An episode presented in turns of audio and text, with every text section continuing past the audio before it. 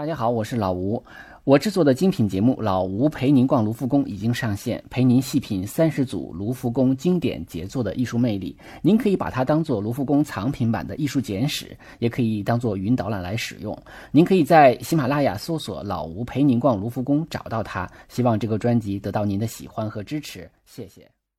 书接上回，我们继续聊包豪斯历史和它的概述，说他们的这种开放性，他们的这种。类似于乌托邦式的啊，这样的一个教育方式，确确实实是让他们的创造性啊，可可以说是得到了一个前所未有的一个发展。但是当时德国时局动荡啊，经济是凋敝的。格罗皮乌斯经常去魏玛政府要经费，政府呢施压说，你必须办一次展览来证明你的经费花到了正地方，我才把经费拨给你。那么给你一年时间准备。其实格罗皮乌斯不想办这个展览，他觉得好像为时尚早。这个学生们还在打基础，但是呢，学生们应该挺喜欢的，大家就一起来做这个事儿吧。就是说，对于学生来说，它本身也是一个机会嘛。他们就为这个展览设计并动手建造了，就是全体的学生、老师亲自动手盖了一一栋房子。这种房子现在还在，叫做号角屋。那么这个号这个号角屋和它里边的家具、里边的展品，呃，不叫展品，就是里边的这个生活用具吧。刚才我们比如我们讲的那种灯啊什么的。就是都放在里边啊，这个东西是成为一个整体啊，成为一个大的展品。呃，而且这个房子呢，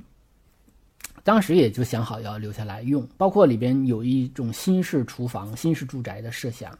你看我们现在家庭装修的时候啊，这个橱柜有上面的吊柜，有下边的橱柜，是吧？有水槽，有灶台等等等等。这个最早要追溯的话，就可以追溯到这个号角屋的这个现代厨房的设计。其实我们现在厨房跟，比如说你到一个农村那种那种老式的那种灶台，那是完全完全两码事儿的，对吧？现在的厨房更像是一个车间，更更像是一个小工厂，对吧？有各种各样的这个家电呐或者厨具啊，来帮你加工食物的。所以现在的厨房的追溯的话啊，我们说也是。基于这个包豪斯的一种设计思维，这个展览呢，当时格罗皮乌斯很聪明，就是他请来了很多的朋友啊，因为他是，呃，也算是个艺术界的大家，所以甚至有很多的外国人啊都来参观。那么很多的文化名人的评价是很高的，但是魏玛不为所动啊，魏玛是有一个深厚的文化基础的，他觉得不行啊，所以他就觉得我要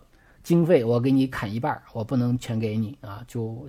他不认可你这个展览。所以呢，格罗皮乌斯呢就借机来炒，来这个宣传说啊，我们的这样的一个艺术教育遇到了一个空前的危机，就是在很多的媒体上就是要大肆的宣传吧，啊，也是一个比较聪明的、善于搞宣传的这么一个奇才，在危险中寻找机遇的这么一个人。后来呢，他就收到了很多地方的邀请，但是他选择了德绍。啊，在一九二五年的时候搬到了德绍这个地方。德绍这个地方呢，一个是因为政府当时的政府是由信仰马克思主义的这么一个左翼政党来领导的，还有一个就是当时的这个呃容克飞机场，还有它的金属工厂呢，也都在德绍。所以，因为他是希望艺术和技术的一个结合和工业的一个结合，所以他选择了这里。而且呢，格罗皮乌斯本身并不是一个马克思主义者，但是大家可能有共同的，就是说这个。技呃艺术是为大众服务的啊，为人民服务的啊，是有这样的一个思想啊，是比较能够一致的，能能能够有交集的。德绍政府就给他批了块地，他们就在这儿建了一个一个教学大楼。这个教学大楼也就是这个他们的整个包豪斯学校这个十四年的时间里的最大的一件作品，就是他们这个教学楼。而且这个一九九六年的时候，这栋教学楼被评为了世界文化遗产。那么，当然，这栋教学楼呢，是由格罗皮乌斯设计的啊，也被认为是格罗皮乌斯的最呃最精彩的，对于现代建筑影响最深远的这么一栋建筑啊。所以，我们也在这儿呢，就是插着介绍一下这栋建筑。现在我们看这栋建筑，不会觉得有多么特别啊，因为我们身边的这种类似的建筑会太多太多了。但是，你也应该要还原到当时的一个时代。那么当时的很多的建筑还是，呃，如果要想把它这个公共建筑呢，就是造价比较高啊，然后装饰也比较多。那德绍政府呢接手它之后呢，给它批了地之后，也不可能给它太多的钱，就是经费有限，对吧？那么在这种情况下呢，就是包豪斯呢，再加上结合他的一贯的这种思想，就提出了通过这个建筑吧，提出了很多新的规范，比如说不再有装饰啊，就抛弃了装饰。第二个就是承重结构的外化啊，他认为这个结构本身是可以呃让大家看见的啊，也是可以体现一种一种思想、一种美美学的。那么这个建筑呢，总共可以分成三个区域，三个大的区域啊，最后边呢是学生宿舍，是六层楼高，包括了这个食堂啊、礼堂啊，还有一些锅炉房啊等功能呢，就是放在后边。而且学生宿舍呢，这个房间是有阳台的啊，这便于这个学生可以休息啊、可以闲聊啊这样的一个地方，毕竟是生活的地方嘛，对。然后再就是这个工坊呢，是在前边这一个整体的大的玻璃幕墙这栋啊，是四层的。那玻璃幕墙是便于采光的，是吧？就是因为格罗皮乌斯之前设计过，呃，这种玻璃幕墙的这种楼啊，所以对他来说这也是，呃，一个比较习惯或者熟悉的一种一种楼。然后还有一个一栋楼就是教学楼，那么这个工坊这这个楼是面向主要街道的啊。那么这三栋楼呢，都是由这个空中连廊啊，或者是功能性的这个建筑啊进行连接，所以这三栋楼又。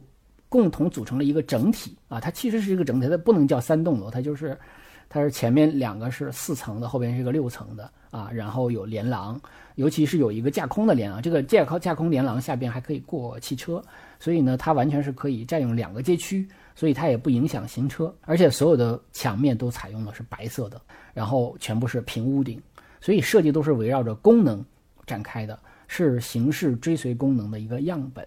然后，当然，这里边肯定要考虑到人的行走的动线，比如从宿舍到工坊啊，到教学楼啊，啊，这个楼和楼之间的这个关系。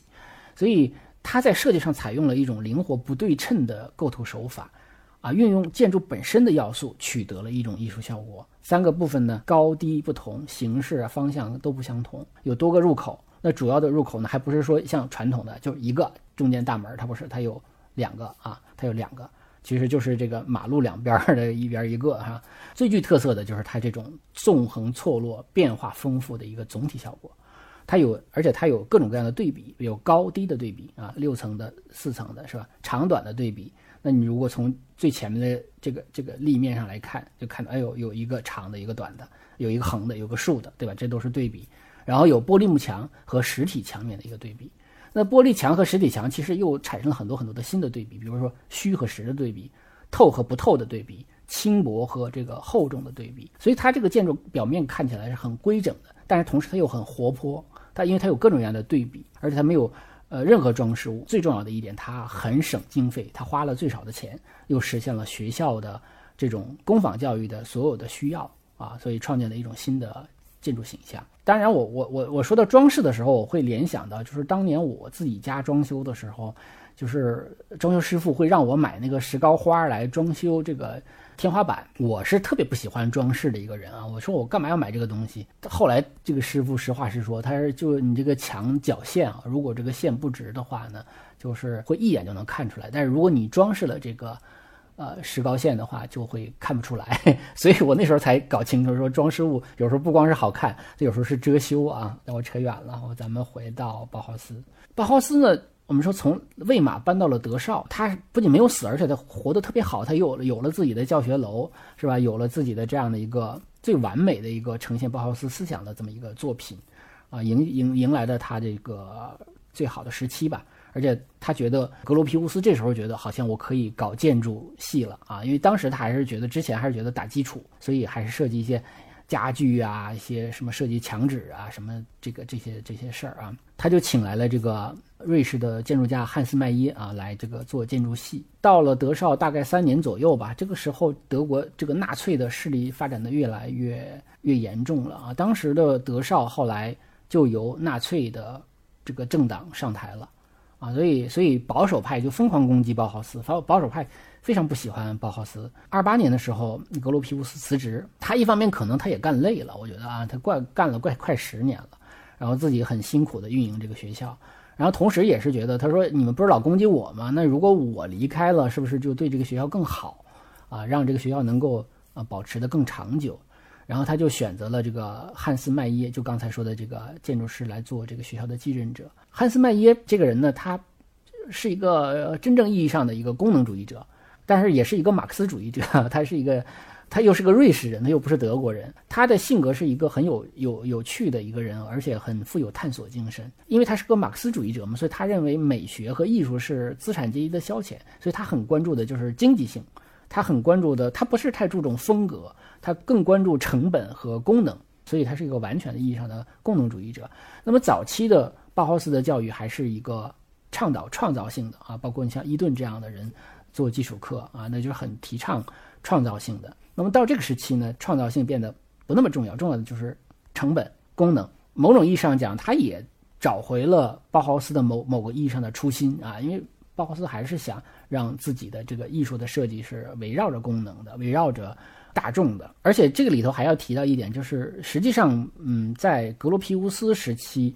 从没有没有将设计原型带入到工业生产，就是我们刚才看到的华根菲尔德台灯也好。瓦西里也也也好，都没有工业化生产。那是我们后来看到的，都是都是以后很久以后了啊，很久以后进入到工厂化生产了，钢管椅什么的，当时没有。但是汉斯麦耶的执政时期，切切实实的实现了很多产品的这个工业化，啊，也帮包豪斯挣到了很多钱。而且特别有意思的是，是女生挣到的钱啊，是女生所待的这个纺织工坊，他们设计出了一些这个非常漂亮的包豪斯壁纸。那么这个包豪斯壁纸卖出了几百万卷，赚到的钱可以说是帮这个学校解决了很多的问题。也就是包豪斯十四年，其实挣钱最多的是女生啊，嗯，比较有意思。但是呢，我们说，因为汉斯麦耶是一个左派的人，而当时的这个德绍政府呢，已经是纳粹上台了，所以纳粹是非常非常反共产党、反这个马克思主义者的。而且当时的包豪斯学校，因为它是一个很开放、很包容的嘛，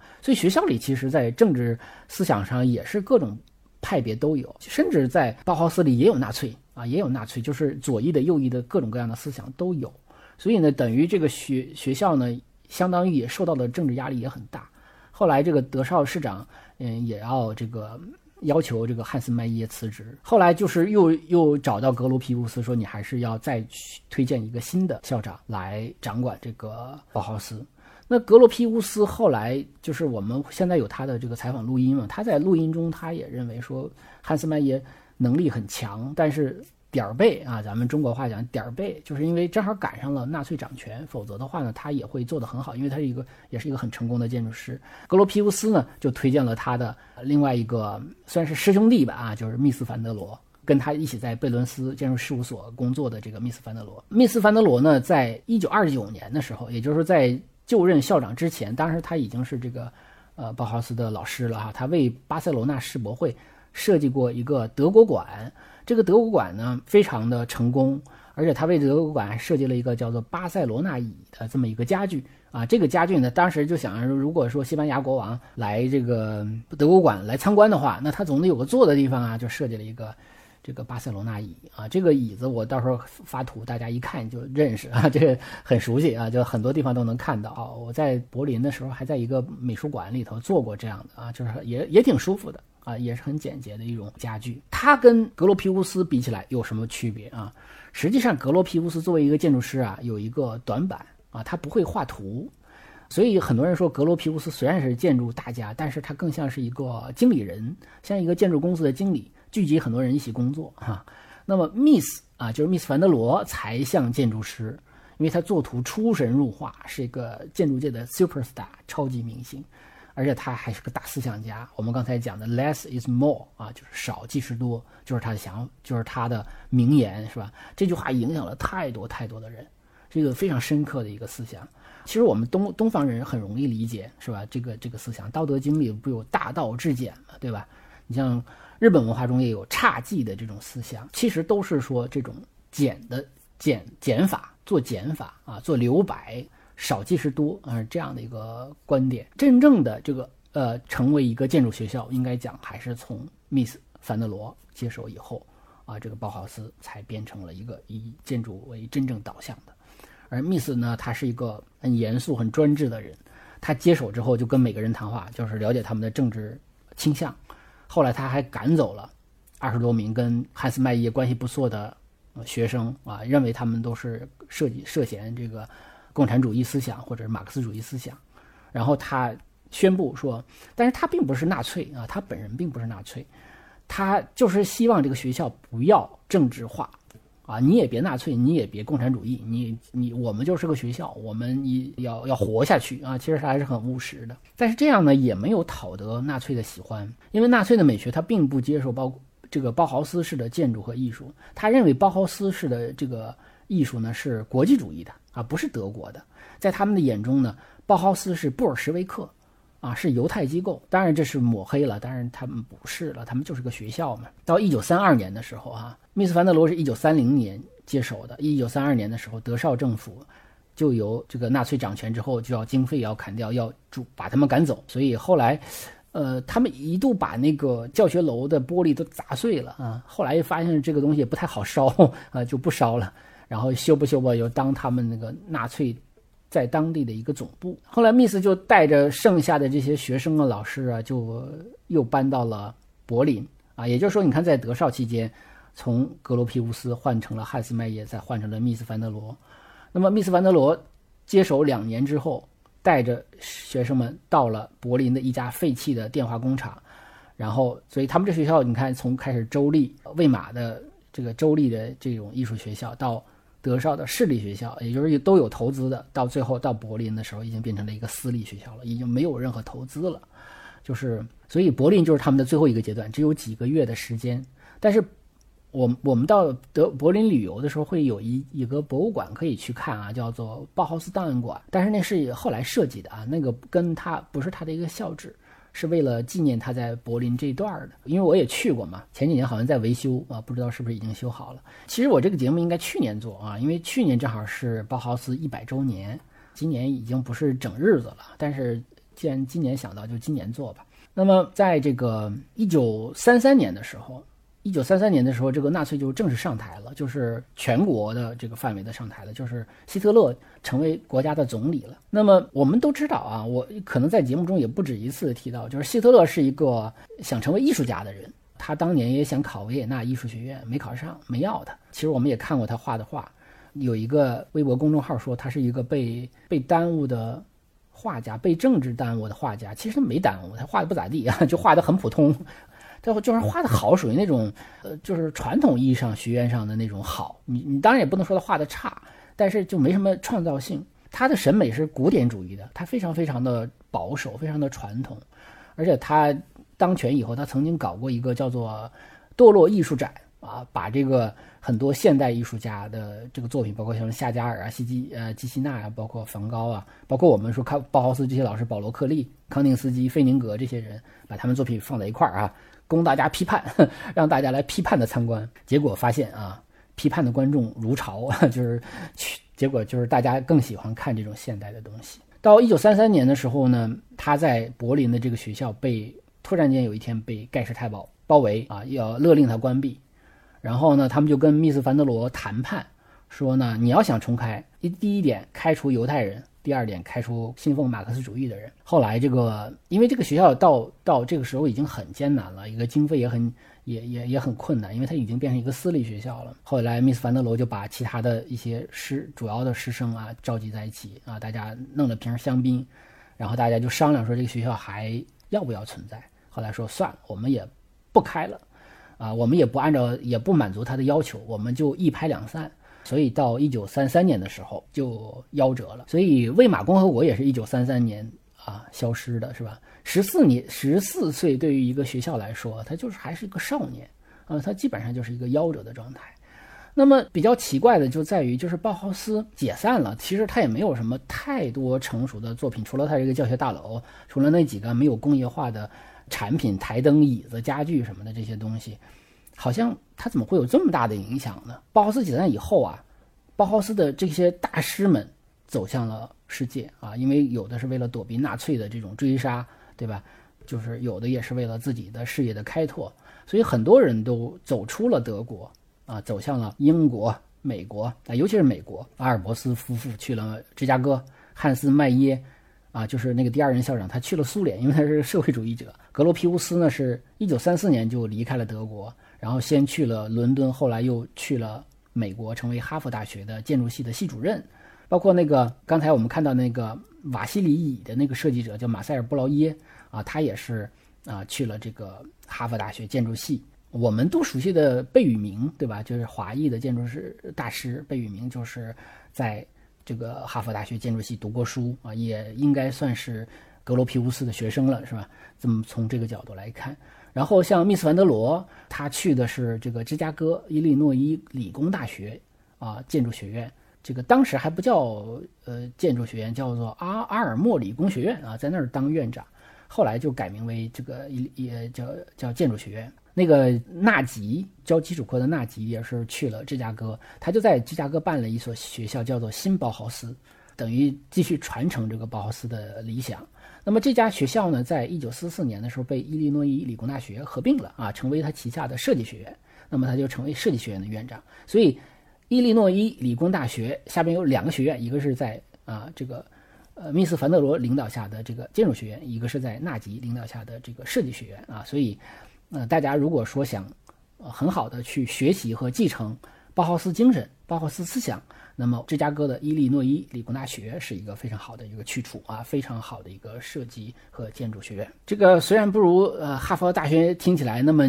牛哈啊，但是密斯凡德罗把自己的很多思想落地了，他建设了一座摩天大楼，叫做西格拉姆大厦。他的这个摩天大厦呢，跟帝国大厦是不一样的啊，不是那种塔楼，而是个长方体的。啊，长方体的，所以就是实现充分的实现了他的这个现代主义美学。所以包豪斯美学，嗯，最初是为大众服务的啊，但是到了美国之后，它演变成为一种叫做企业风格啊，而不是一种社会主导的这个社会包容的风格。所以也有一些人就是批评家认为，包豪斯好像在美国丢了初心啊，就好像它变了，它变质了啊。当然，我们认为这种批评也是一种保守，因为我觉得包豪斯思想它不是一种定型的思想。你想想，他十四年他就结束了，他并没有一个定型下来，他也不是一个教条，它本身就是一个，他在他的十四年办学过程中本身就滋生了各种各样的思潮，也有你看他不同的时期还有不同的宣言，所以它本身是一个动态的思想啊。那么。包豪斯里边也是各种各样的这种左翼的人也有，右翼的人也有，甚至有一些人还是纳粹，对吧？啊，甚至有些学生还给纳粹奥斯维辛集中营做过设计呢，对吧？所以我们认为巴霍斯的思想它是一个动态的、活的思想。换个说法，大家都容易理解啊，有中国特色的社会主义，对吧？这就是说明马社会主义思想它本身也是一个活的啊，但它在这个不同的地方，它会有它自己的这种演变。它会有它新的价值观，它会随着时代的不同的进步而发展，所以包豪斯也是这样的。所以包豪斯在美国的落地啊，甚至成为一种企业风格，或者说后来像影响了我们说的像宜家啊，像像优衣库啊，像这个无印良品等等等等的啊，就是比如倡导大规模的生产，倡导这种比较低的成本、功能主义导向的，然后同时又是精心设计的。就是有的东西就是这样，你看起来很简单的，但是你一看就知道它是经过精心设计的。包括我们说有些建筑，你看 iPhone 啊，iPhone 就是一个精心设计的，尤其是早期乔布斯时代的 iPhone，非常非常的简洁啊，拿在手里呢就非常的好看啊，就是那种很很简单的好看。所以，所以我们当然我们又岔开说，比如现在的屏幕上有个刘海儿是吧？这个刘海儿在乔布斯时代是打死都不会出现的。因为它非常违反了我们认为的这种这个极简 less is more 的这种呃极简主义的设计的，因为它太不美了啊，太不美了。这个到现在为止我都没有买过带刘海的手机，受不了。我们根据资料可以知道，说包豪斯最盛的时候啊，他老师也只有十几位老师，学生也不过就一百多人，但是他的这个影响是深远的啊。他们他其实是更多的是让我们看到了艺术的这个另外一面。啊，艺术的，我们说艺术如果有 A 面和 B 面的话，那么它的 A 面就是大家最常看到的一面，就是欣赏啊，是用来欣赏的，是用来挂在墙上的，是用来装饰的。但实际上，艺术还有一个实用的一面，不是高高在上的，而是大众的一面，可以触及的一面，可以融入到我们生活中的一面。所以在包豪斯之后啊，我们最初我们刚才讲到，就是有学者把它叫做叫做设计的启蒙，就是设计从这个时代开始启蒙了。呃，之前也有设计，但是之前呢。设计都是比较粗浅的、幼稚的，或者说是没有理念化的。那么在包豪斯之后，我们说这个它这个设计开始走向成熟了。而且当时就是当时在包豪斯之后，又诞生了一些新的平面艺术，比如说像波普艺术。波普艺术就 pop 嘛，popular 嘛，对吧？popular 本身就是大众的艺术、流行的艺术、通俗的艺术。所以我也不知道是不是这个。呃，这个波普艺术也是受到包豪斯的影响，因为包豪斯就是倡导这个大众的东西。当然，因为包豪斯倡导是更多是跟生活相结合了，但是这个这个波普艺术它还是平面的啊，还是那种就是我们视觉性的东西。所以，当我们现代社会在谈到艺术的时候，很多的其实很多艺术已经不再表现为一幅画、一个雕塑，它更多的是表现为什么商标、广告、电脑字体、公共标志，是吧？家具。还有这个产品的外观，对吧？我一个杯子怎么设计？一个手机怎么设计？一个录音笔怎么设计？一个烧水壶怎么设计？还有就是，当然还有建筑，大量的这种建筑。所以这些东西都是通过设计啊，这个新的艺术领域，把艺术融入到我们的生活的方方面面。所以艺术就是从欣赏、从被欣赏、被仰视的这么一个作品啊，变成了一个触手可及的、可以量产的商品。呃，变成了每个人生活的组成部分，让我们每个人都与艺术发生了联系，每天都与艺术发生联系，所以都生活在艺术之中。那么之前可能艺术是离我们每个人都是很远的，但现在我们每个人都跟艺术有千丝万缕的联系。所以包豪斯呢，它虽然不是设计的一个起点，但它却是设计走向大众的最重要的一个拐点啊！我认为它是一个拐点。那么。当然也可以叫转折点啊，一个意思啊，就是所以它让我们看到了艺术的，啊，原来还有一个 B 面啊啊！这期节目呢，嗯，来介绍了一下包豪斯啊，就是通过梳理他的历史啊，来看看他在整个艺术史上的一个很重要的一个作用。实际上呢，关于包豪斯的这个做这个节目呢，还是始于我几年前，呃，在国博讲过一个这个中国国际设计博物馆啊，当时这个馆还没有建好。那么它是中国美术学院下属的这么一个博物馆，它在国家博物馆办了一个展览，就是作为设计的启蒙啊，这个包豪斯的这个展览。那个展览呢特别有意思，呃，那个展览是个免费的展览啊，然后我们志愿者也没有组织讲，然后因但是我个人很有兴趣，我就自己买了很多的资料啊，讲过那个展览，所以我我在那个展览的讲解呢是有录音的啊，所以大家如果觉得有兴趣的，我可以在以后的节目中呢把这个。展厅讲解的录音啊，跟大家分享一下，我到时候会给大家配上图啊。那么最后是强调一下啊，这个手机美术馆版权属于博主老吴本人，未经允许不得在任何媒体平台上使用啊。希望大家啊能够多多的通过转发来支持啊，也欢迎大家购买我两档的付费节目，一个是叫做五十五位艺术大师啊，大家可以搜这个呃关键词，还有一个叫老吴陪您逛卢浮宫啊，来找到这两个节目啊。谢谢大家。